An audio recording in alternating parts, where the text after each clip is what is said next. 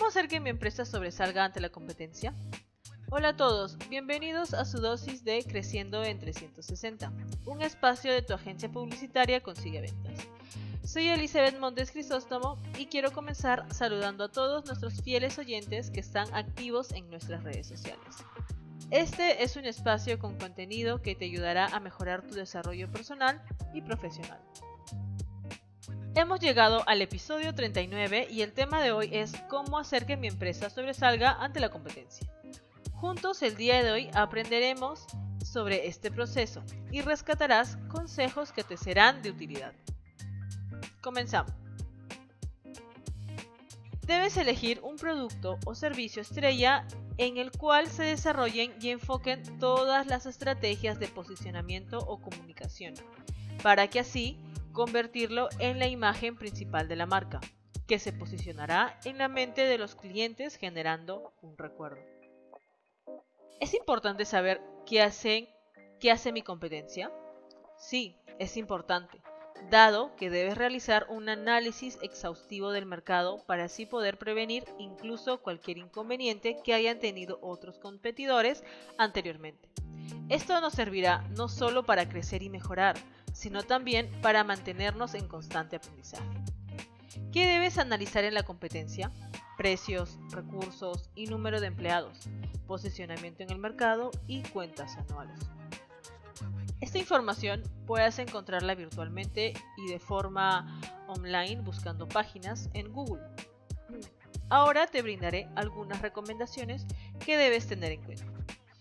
Es importante no descuidar de las plataformas de redes sociales. También es importante eh, mantener una interacción con los usuarios para no perder esa visibilidad de marca. Las estrategias de contenido juegan un rol muy importante para el crecimiento de una marca. Es por eso que se debe tener un plan de marketing con diversas estrategias, tanto como de seguimiento o avances, prevención de problemas, entre otros. Recuerda tener un valor diferencial de la marca para que así destaque entre las demás.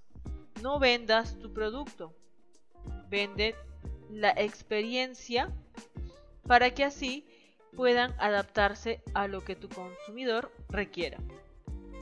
Elige tu target adecuadamente. Identifica los gustos e intereses de tu target.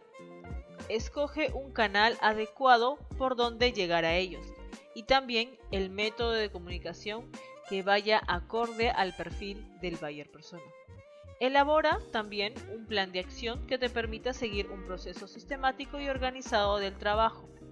Elabora también un contenido de interés que logre captar la atención de tu público objetivo, porque así vas a desarrollar estrategias de fidelización.